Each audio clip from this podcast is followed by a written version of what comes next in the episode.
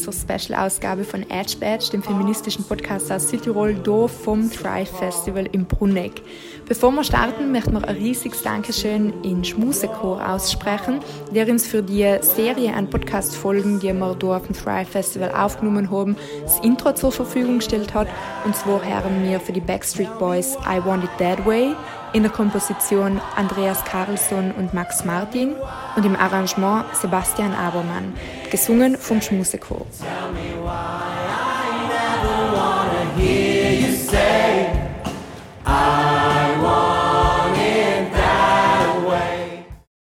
Wir sitzen da mit der Dorothea Mader. Herzlich willkommen. Vielen Dank für die Einladung. Freut mich, da zu sein. Uns freut es auch voll. Dorothea, möchtest du uns ein bisschen von dir erzählen? Was machst du so? Ähm, was mache ich so? Ich mache ganz viele super interessante Dinge für mich im Sinne von, äh, ich finde ganz spannend, ähm, was man alles bewegen kann und wie viel man bewegen, bewegen kann. Ähm, ich komme ja eigentlich aus der Konzernwelt. Äh, ich war über 20 Jahre im Südtiroler Ausland unterwegs, ähm, habe eben in diesem großen Konzern äh, ja, recht interessante Karriere gemacht, war dann irgendwann im Vorstand ähm, für HR verantwortlich und äh, so um die 40 dann, äh, dann die, die große Lebensentscheidung, ähm, alle äh, Zelt Projekte äh, abzubrechen und zurück nach Südtirol zu kommen. Das ist so innerhalb von wenigen Wochen passiert. Und äh, zurück in Südtirol, äh, natürlich ganz tolles Heimatgefühl wieder und äh, ja, ähm, auch sehr viel Emotionalität dabei, weil ähm, ja, 20 Jahre ist wirklich eine lange Zeit und die war wirklich weg vom Schuss sozusagen da in Südtirol. Und äh, habe dann irgendwann, äh, nachdem ich ein Jahr ein Sabbatical genommen habe und äh, überlegt habe, was ich eben machen möchte, in meiner zweiten Lebenshälfte, mich für die Selbstständigkeit entschieden. War die beste Entscheidung meines Lebens. Ähm, habe aber auch nach kürzester Zeit verstanden, dass äh, ganz alleine arbeiten doch langweilig ist und, und man gemeinsam viel mehr bewegen kann. Habe dann meine heutige super fantastische Geschäftspartnerin Esther Außerhofer äh, in verschiedenen Gesprächen getroffen und äh, irgendwann haben wir dann gesagt, okay, ähm, machen wir was gemeinsam.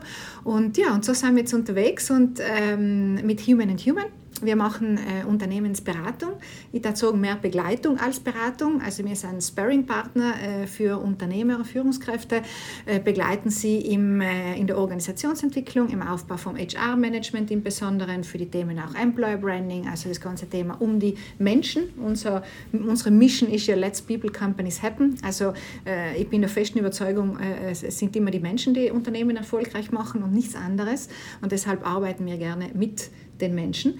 Und ähm, ja, und das ist das Hauptprojekt und dann gibt es nebenher noch ein paar kleine andere. Ich begleite ein paar Startups, ich begleite ein paar ähm, Frauen äh, im Karrierecoaching, ähm, unterstütze Studentinnen, wenn sie irgendwelche Fragen haben, wenn sie irgendwelche Diplomarbeiten schreiben zum Thema Frauen oder Employer Branding oder was auch immer, was so meine Themen sein und äh, bringe mich einfach überall ein bisschen ein. Unter anderem bin ich auch Präsidentin von unserer kürzlich gegründeten Alps Eis Akademie, die erste Eishockey-Akademie in Südtirol. Wow, sehr spannend. Okay, was los. Dorothea, wir sind heute beim Drive Festival und da geht es ja vor allem um Female Empowerment. Und jetzt unsere Frage an die, wie empowerst du Frauen in deinem Umfeld, also in deiner Arbeitswelt oder im privaten Leben? Ich glaube, wir Frauen, wenn wir die Möglichkeit haben, und die, die Möglichkeit habe ich viele Jahre gehabt und auch immer genutzt, ähm, seien auch dafür verantwortlich, den Frauen ähm, die Möglichkeit zu geben, Türen zu öffnen und Wege zu bereiten. Ähm, das Thema Heinto bei Thrive das ist eine ganz eine tolle Plattform, wo einfach ganz viel gerade passiert und ganz viele äh, Möglichkeiten geboten werden und viel wirklich ins Rollen gebracht wird. Deswegen super, super toll. In meinem Kleinen, auch in meiner Vergangenheit, wenn ich die Möglichkeit habe, zu entscheiden, ähm, gebe ich eine ähm, äh, Beförderung oder ein Projekt oder was auch immer ähm, einer, äh, einer Mitarbeiterin oder einem Mitarbeiter bei gleicher Kompetenz habe ich mich immer für die Frau entschieden. Das klingt jetzt vielleicht ein bisschen hm, äh, einseitig, aber ich habe ich hab das so gemacht, weil ich bin der Überzeugung, dass wir Frauen auch dafür verantwortlich sind, dass wir den, unseren äh, Kolleginnen den Raum geben ähm, und wo sie sich eben dann auch beweisen können und ihren Weg gehen können. Ähm, ähm, ja? Darf ich fragen, wie bist du zur ähm, Erkenntnis gekommen oder wann hat es umgekippt?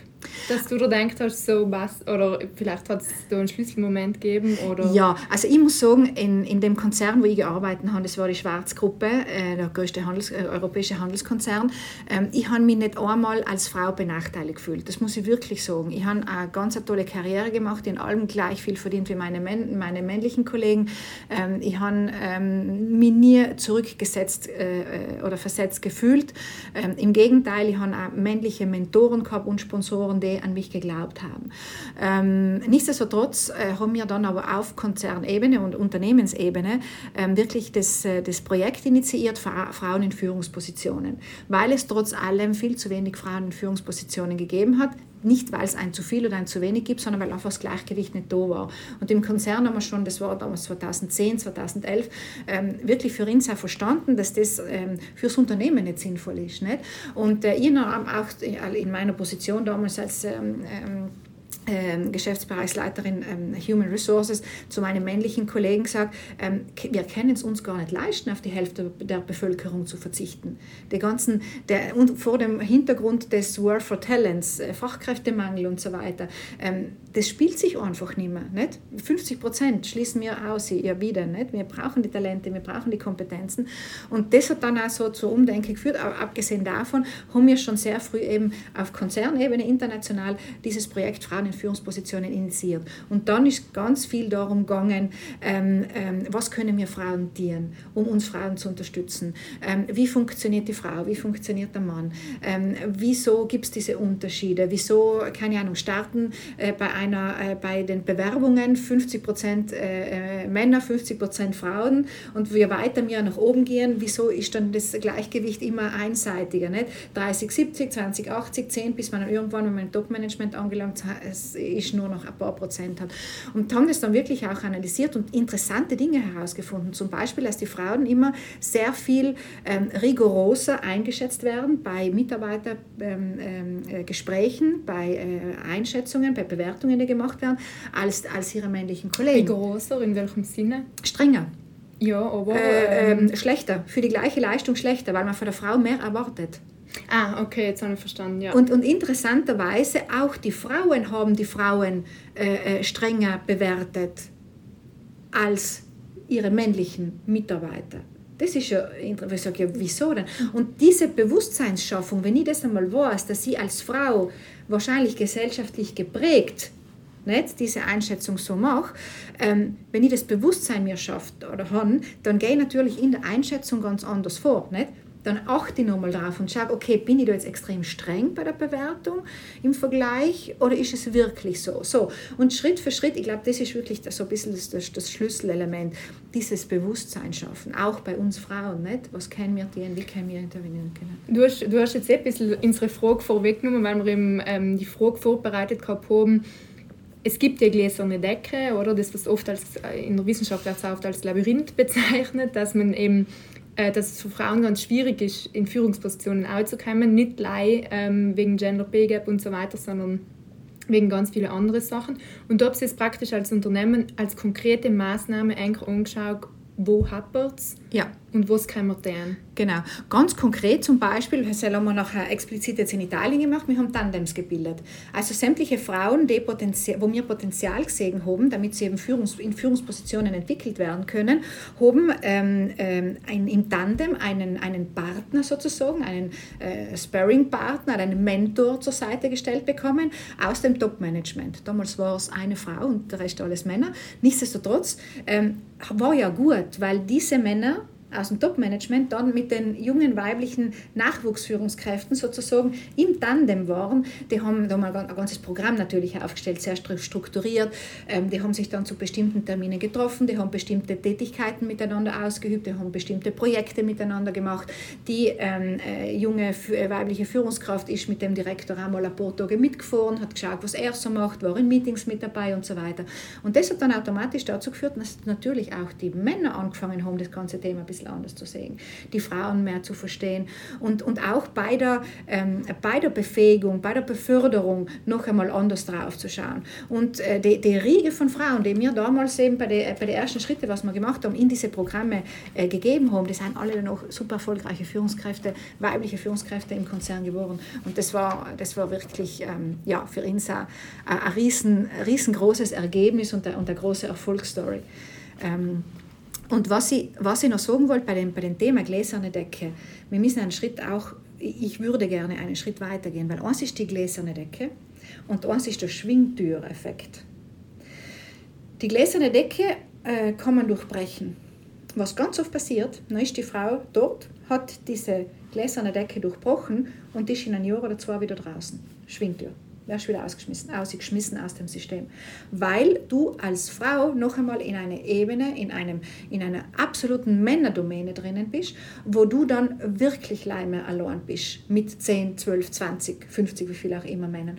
Und ähm, wir Frauen wirklich eine andere Art und Weise haben. Und du die schwer tust, dort dich zurechtzufinden. Das heißt, ganz viele Frauen, auch in internationalen großen Konzernen, gibt es viele Beispiele, die kommen dorthin, schaffen den Weg, und dann sind sie oben eigentlich an der Spitze und nach ein, zwei Jahren fliegen sie wieder mhm. raus.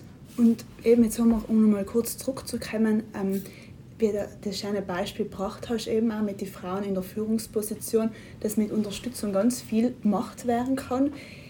Wie ist es mit den Frauen, die nicht schaffen, da auch zu kommen? Weil in Südtirol gibt es zum Beispiel 18.000 Frauen, die nicht erwerbstätig sind, die nicht erwerbstätig sein können, aus verschiedensten Gründen, die wir alle kennen. Wir können wir die unterstützen, wie können wir die hinbringen, dass wir so mehr Chancen bieten können? Äh, wir als Frauen meinst du oder wir als Gesellschaft? Mm, beides. Also ich glaube, 18.000 ist, ist natürlich eine, eine, eine beeindruckende Zahl. Jetzt müssen wir verstehen, wie viel von den 18.000 wollen überhaupt Führungskräfte werden oder eine Karriere machen. Es will nicht jede Frau, wie auch nicht jeder Mann Karriere machen will. Das ist schon mal grundlegend.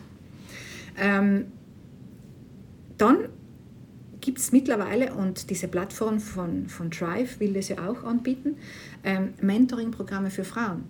Also wenn ich als, als, ähm, als Mädchen, als Frau, als junge, als junge Frau die Ambition habe, ähm, erstens gut ausgebildet sein und selbst sind wir mittlerweile so weit, dass äh, in, in verschiedensten ähm, äh, Fakultäten oder Disziplinen mehr Frauen äh, Universitätsabschlüsse haben als Männer. Also wir sind auf einem guten Weg. Ähm, dann aber äh, ganz konkret sich bewusst machen, wer bin ich, was kann ich. Ähm, ich bin kompetent. Wir Frauen tendieren ja allem dazu, äh, uns nie für kompetent genug zu empfinden. Wir, wir haben ja ständig Selbstzweifel. Nicht? Kann ich das schon? Bin ich schon gut genug? Kann ich es wirklich? Äh, wir sind gut genug. Wir kennen die Dinge. Wir sind super ausgebildet. Ins fehlt ein bisschen das Selbstbewusstsein. Und diese Selbstzweifel, die kommen, die sind halt da natürlich ein bisschen historisch und gesellschaftlich bedingt. Nicht? Ähm, die, wenn ich ganz kurz ausholen darf, vor allem ist das jetzt halt ausschneiden, aber ich finde das extrem wichtig, damit man das auch versteht, wieso das so ist.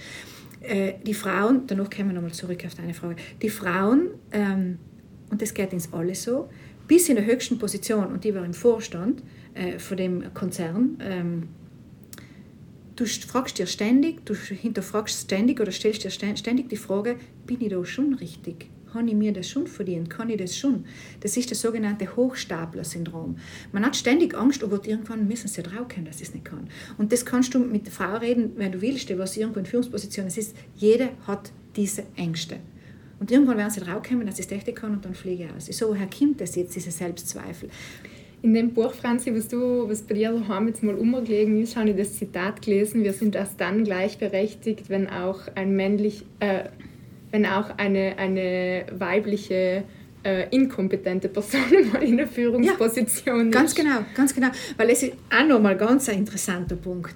Ähm, ich höre von vielen männlichen Kollegen, dass sie so, es, das, es Frauen, ihr seid so kompetent, ihr seid so viel besser wie mir, es macht es richtig super gut. Und dann sage ich, nein, wir sind nicht besser als wie die Männer. Es ist nur so, die wenigen Frauen, die uns ganz nach oben schaffen, die müssen so gut sein dass sie wirklich viel besser sein als, äh, sein als ihr. Deswegen, das, was du gerade sagst, wäre ja super, wenn einfach mehrere Frauen und dann das sich ein bisschen ausgleicht, weil die Frauen sind nicht besser wie die Männer oder die Männer besser wie die Frauen. Aber nachdem wirklich nur die, die Spitze vom Eisberg es ganz nach oben schafft, natürlich haben die ganz besondere Kompetenzen. Nicht? Aber wieder zurückzukommen auf das Thema Selbst, des Selbstzweifels, was meiner Meinung nach wichtig ist, dass man das einmal realisiert. Weil wir fühlen uns alle oft ganz ähm, ähm, ja, nicht, nicht, nicht wertvoll genug und hinterfragen uns ständig, nicht? weil wir alle mit dem aufwachsen ist das intelligent, was ich sage, wie trete ich auf, wie schaue ich aus, bin ich gut umgelegt und so weiter und so fort.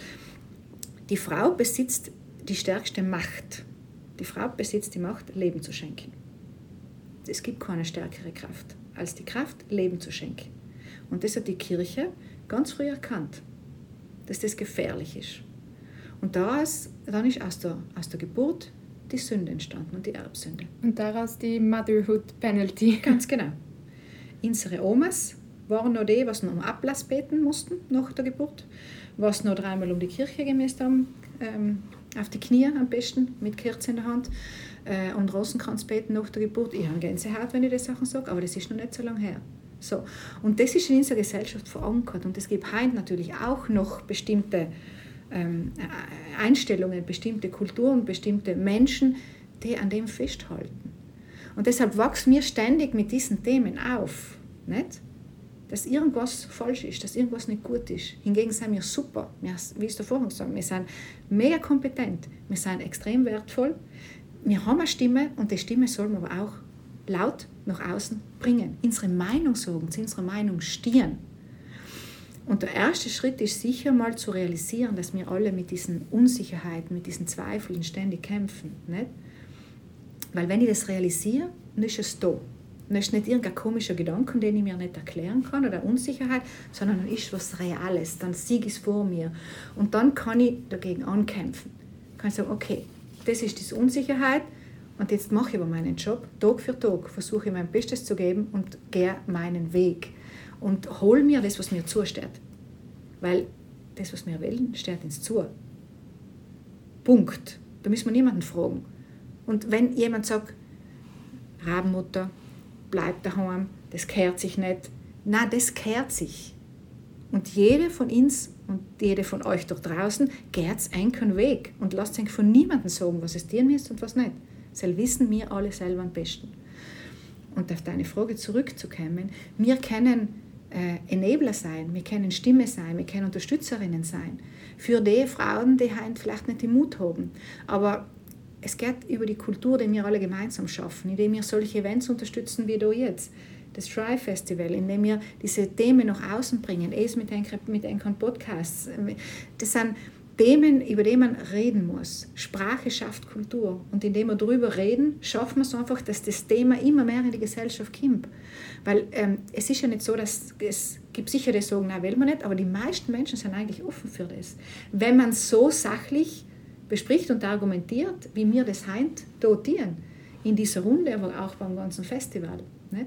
Und, und so nehmen wir die Menschen mit, so lösen wir die Dinge, die, die, die Probleme auf. Ich habe gerade heute im Workshop eine gehabt, ähm, eine Frau, die gesagt hat, sie, sie tat gern, sie gang gern, aber ihre Mutter sagt ihr, nein, nein, wärst nicht, das gehört sicher nicht.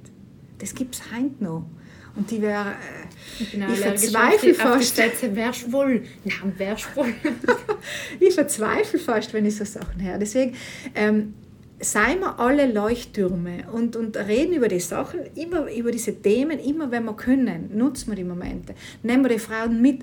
Wie viele Gespräche führe ich mit Frauen, die auf mich zukommen, so, ich hätte ein Thema, kennst du nicht einmal. Ja, ich nehme mir so viele Stunden in der Woche Zeit, wo, wo, wo man einfach sich austauscht, weil man nimmt allem wieder was mit. Du kannst eine Kultur nicht wie ein, ein Schalter umlegen. Nicht? Das ist etwas, was Schritt für Schritt entsteht. Und durch die neuen Generationen, wird da nochmal ganz eine andere Dynamik reinkommen. Mir, jetzt sage ich mir, unsere, meine Generation, jetzt, so alt bin ich auch wieder nicht, aber trotzdem, unsere Generation hat eigentlich, ähm, ich habe schon ganz viel erlebt und, und, und viel erreicht, aber was ich heute kann, ist Türen zu öffnen und versuchen eben, wie eingangs gesagt habe, den Weg ein bisschen zu bereiten und zu unterstützen. Nicht? Und ich glaube, das ist die Verantwortung und Aufgabe, die, die wir Frauen alle haben, uns gegenseitig zu unterstützen weil ja, mir kennst du. Und welche Rolle spielt denn Diversität in der ganzen Arbeitswelt. Oder zum Beispiel, wenn man sich, ähm, wenn man als Frau zum Beispiel in der Führungskraft äh, oder halt als sich als Führungskraft etablieren möchte. Weil wir kippen oft vier, dass nach versucht man zum Beispiel, wenn Frauen dorthin wollen, in der Führungsebene, dass sie dann voll oft eben so Männer nachahmen, die dann eben auch quasi das Konstrukt irgendwie aufgebaut haben, eben 40-Stunden-Woche und nicht diverse Arbeitsmodelle fördern und so weiter. Inwiefern spielt das als eine Rolle? Oder? Ich, ich, muss schmunzeln, du sagst 40-Stunden-Woche, ich habe 60- und 80-Stunden-Wochen gehabt. Genau, oder sei zum Beispiel, aber, das ist da ja bin ich gar nicht stolz drauf, gell? Als Gegenteil, Männer, eben, aber das, weil das Männer halt so. oft dann auch sagen, nicht, ja, ja. umso mehr du arbeitest, umso Nein, besser ist es. Du, du, ha, du hast absolut recht und in der Vergangenheit war es so, ja. Ähm, die ersten ähm, ähm, Workshops, die ich gemacht habe, wo wir in Konzern das Thema gehabt haben, wo wir auch so die eine oder andere Speakerin eben eingeladen haben, ähm, zu dem Thema sich zu äußern, ähm, hat eine sogar einmal gesagt, ähm, ja, es müsst ihr äh, beim Fußball super gut auskennen, weil dann könnt ihr es mitreden am Abend, nicht an der Bar mhm. mit den Männern. Ich sage, nein, danke auch nicht. Vielleicht schaue ich Fußball trotzdem, weil mich interessiert, aber ich werde mich sicher nicht ähm, mich ändern oder verändern, ähm, um in ihr Schema zu passen. Ähm, und ähm, ich bin trotzdem gut gefahren. Jetzt muss ich aber auch sagen, ich war ich war sicher auch die, was extrem viel gearbeitet hat. Ich war sicher auch, was äh, ähm, sehr, sehr äh, konsequent war. Ähm, ich habe ähm, auch in meinem Führungsstil Dinge eingefordert. Aber vielleicht der Unterschied, und das ist einer von meinen Lebensprinzipien, ähm, hart in der Sache und weich zu den Menschen. Und das ist, glaube ich, das, was doch noch einmal den Unterschied macht in einer weiblichen Führung und in einer männlichen Führung. Ähm, zu meiner Zeit, so, so lange ist das nicht her, das sind jetzt 10, 15 Jahre oder so, wo ich, wo ich äh, ja, 20 Jahre ungefähr, zwischen 10 und 20 Jahren, ähm, wo ich, ähm, wo ich in, in diesem männlichen Umfeld gelebt habe und natürlich passt man sich ein bisschen an. Ähm, ich glaube, heute ist das Thema, wie bin ich als Frau, meine Emotionen ähm, viel stärker, weil man darüber redet, aber damals hat es noch nicht so viele Runden gegeben, wie es heute gibt. Deswegen hat man sich einfach versucht zurechtzufinden und natürlich habe ich mir bestimmt bestimmte Sachen angeeignet und bin dort auch wahrscheinlich männlicher geworden oder gewesen, äh, als, als mein Naturelles äh, mir äh, ja, äh, gesagt hätte. Oder zum Beispiel, mir fällt ein, eben Menschen mit Behinderung, mhm. auch nochmal auf das Thema Diversität zurückzukommen. Mhm. Wie ist für so jemand also da gibt es ja noch viel mehr Barrieren, oder? Ja, es ist... Im wahrsten Sinne des Wortes. Ja, ja. ja. Ähm, es ist so, die, die, ähm, die, die, Ersten, wie auch bei den Frauen oder auch Menschen mit Beeinträchtigung und so weiter, die Ersten die sich allem schwer und die müssen sich, wie, wie du vorher gesagt hast, ein bisschen strecken und anpassen. Ähm, wenn du heint in einen, in einen Führungskreis, keine Ahnung, hast du einen Führungskreis für zehn äh, Führungskräfte, dann war damals eine Frau und neun Männer, heint sind schon zwei oder drei Frauen und das, das, dann wird es eine ganz andere Dynamik und das ist bei allen Themen so, wenn es um Diversität geht. Nicht? Aber wird in Unternehmen, weil du ja dort einige kennst, wird in Unternehmen Diversitätsmanagement auch wirklich umwendet? Weil es gibt schon Studien, die sagen, dass Diversitätsmanagement eine Bereicherung für das Unternehmen ja, ist und ja. einen Gewinn steigert. Ja, ähm, das ist genau das, war mein Argument 2010, äh, wo ich dafür plädiert habe, dass wir das Projekt Frauen in Führungspositionen im Konzern starten. Heterogenität also in diesem Sinne, damals war es wirklich Frauen und Männer äh, in der Diversität, ähm, schafft äh, äh, mehr Gewinn, mehr Umsatz und so weiter. Nicht? Und da, damals hat es die ersten Zahlen in die Richtung gegeben. Da waren ein oder zwei äh, große äh, ähm, äh, Beratungsunternehmen, was da die ersten Erhebungen gemacht haben. Aber das hat man keiner geglaubt. Und das war, nicht, das war nicht so wichtig und viel zu kompliziert. Und ich habe mit dem nicht punkten gekannt. Es hat erst funktioniert, wo ich gesagt habe, ja, will es wirklich auf die Hälfte von der Menschheit verzichten? Nicht? Kann mir das ins Zeit erlauben?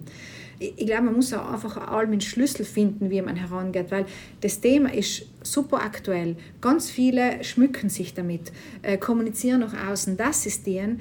Ähm, ich könnte jetzt nicht erzählen oder von konkreten Beispielen erzählen, wo das wirklich ernst genommen und angewandt wird. Wo, wo, wo gesagt wird, so, und jetzt nehmen wir, äh, holen wir uns eine Expertin oder einen Experten zum Thema Diversity und schauen uns einmal das Unternehmen in diesem Sinne an. Dann sagen sie, da haben wir noch viele andere Baustellen, die wir zuerst schließen müssen. Nicht? Ich glaube, das Thema ist gerade ganz stark im Kommen.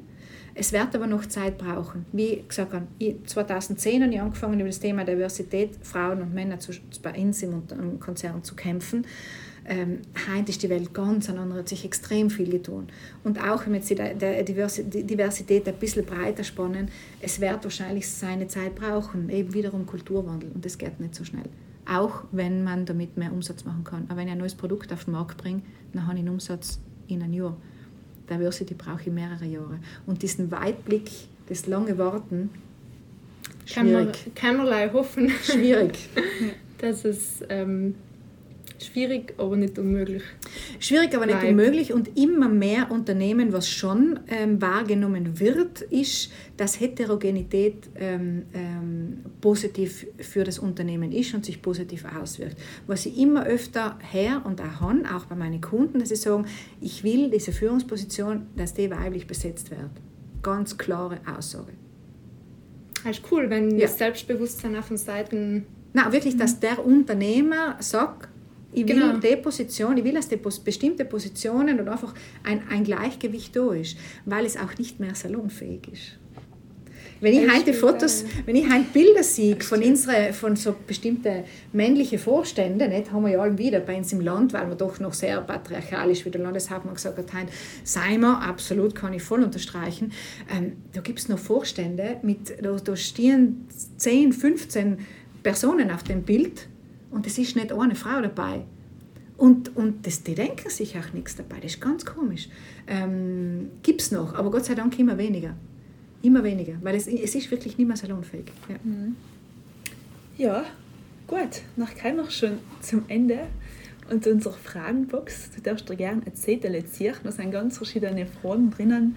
Ähm, ja. Das ist, das ist richtig eine tolle Idee. Ich liebe solche Sachen. Okay, nehmen wir die. Nein, schauen wir mal. Ich glaube, die einzigste von unseren Interviewpartnerinnen, die das liebt. Nein, finde ich voll die cool. Heiße Box. Ja, genau. und das ist ein richtig heißes Thema. Wie gehst du mit Sexismus am Arbeitsplatz um? Richtig cool, tolles Thema. Ähm, Nein, Entschuldige. Soll man einen anderen nehmen, weil ich also, der Landeshauptmann schon gehabt. Also, der hat mich Fall wieder reingetan. War es ja genau richtig. Oh, ja, Kannst du arbeiten. Für die Begeisterung, ah, aber wir haben es effektiv schon Ich glaube, ich habe nicht vorher im Fall alle nicht. Wie findest du eine Mädchenquote in der Musikschule bei Schlagzeug? das müssen wir erklären. Ja. Also wenn man äh, Musikschule geht, ja. äh, dann kann man bestimmte Instrumente, die ähm, ja, männlich konnotiert sein, ja. äh, eine Quote in Vieren, damit äh, die begrenzten Plätze, sagen wir, sind zehn Plätze für Schlagzeug frei, ja. äh, bestimmte Plätze für Mädchen äh, reserviert werden. Gibt es das schon oder war das eine Idee? Das, das war eine Idee. Idee. Das war eine Idee. Also, äh, ich muss sagen, das ist, ähm, ich finde die Frage sehr interessant. Äh, diese, die Frauenquote wird ja schon seit vielen Jahren auch in der Politik und so weiter überall diskutiert. Ähm, ich bin grundsätzlich gegen Quoten und habe mir allen gegen Quoten ausgesprochen. Ähm, irgendwann habe ich dann gesagt, nein, wir brauchen Quoten. Weil ähm, wenn wir auf die Kultur warten und auf die Generationen, dann sind wir in 20 Jahren oder wo wir heute sein. Deswegen glaube ich, bestimmte Sachen muss man einfach, ich sage mal wirklich so, mit dem Vorschlag haben wir eine und ganz klar ähm, äh, Position beziehen und definieren, so, wir haben eine Quote, Punkt. Und dann wird es am Anfang belächelt werden und dann werden wahrscheinlich Quotenfrauen, wie man sie so nennt, drinnen sitzen. Okay, aber es wird eine Tür geöffnet. Und dann gehen wir halt den Weg und, und dann werden von den Quotenfrauen vielleicht ähm, von zehn äh, äh, fünf es nicht schaffen und fünf schon, aber es ist bei den Männern ja auch nicht anders. Wenn wir heute Männer in Führungspositionen dienen dann machen, ähm, in, äh, und, und mal schauen, wie viele, wie lange überleben oder, oder die Position erfolgreich besetzen, ähm, das ist kein Unterschied, ob das Männer oder Frauen sind. wenn ich eine Frau habe und die schafft es da nicht, dann heißt natürlich, oh Gott, oh Gott, die Frauen kennen es nicht. Mhm. Oder das war ja eh eine Quotenfrau. Blödsinn. Ja, bei mir haben zuerst eben auch die typische Frauenquote-Frage gestellt gewählt, ja. weil es ja eben darum geht, eben in der Politik, ja. bei Führungskräften ja, und so weiter. Aber oft ist nachher eben die Ausrede, ja, man kann eben keine Frauenquote einführen, weil es gibt keine Frauen, die den Job machen oder es gibt keine ausgebildeten Frauen, die das machen. Und dann war da jetzt eben so ein Vorschlag, mhm. da quasi schon bei Kindern ja. anzufangen, weil das ist jetzt logisch, glaube ich, ein lustiges äh, Beispiel. Ja, aber, aber, aber, aber wenn eben ja, eine Musikschule einmal ja, eine Schlagzeuglehrerin sucht, ja, genau. dann kann sie nicht so Muss sie irgendwann einmal ausbilden, dass sie genau. Und genau. noch einmal, um zurückzukommen auf das Thema Politi äh, das äh, diskutiert auf politischer Ebene, es stimmt nicht, dass es nicht ausgebildete Frauen gibt. Es gibt genügend sehr gut ausgebildete Frauen. Man muss sie leicht suchen und man muss sie wollen. Und man muss sie ansprechen, weil die Frauen daran gewohnt sein, ähm, dass man sie sowieso nicht wahrnimmt und nicht ernst nimmt. Und deswegen ähm, auch als Frauen einmal grundsätzlich ein bisschen ähm, äh, mutiger zu sein, ähm, weil interessanterweise, wenn, ich, wenn, eine Position ausgeschrieben wird, jetzt sag mal eine Geschäftsführerposition, dann kriegst du, keine Ahnung, sag mal 80% Bewerbungen von Männern und 20% von Frauen. So, von den 80% von den Männern da sind mehr als die Hälfte unterqualifiziert. Für die 20% Frauen, die sich bewerben, sind fast alle überqualifiziert. Was will ich damit sagen?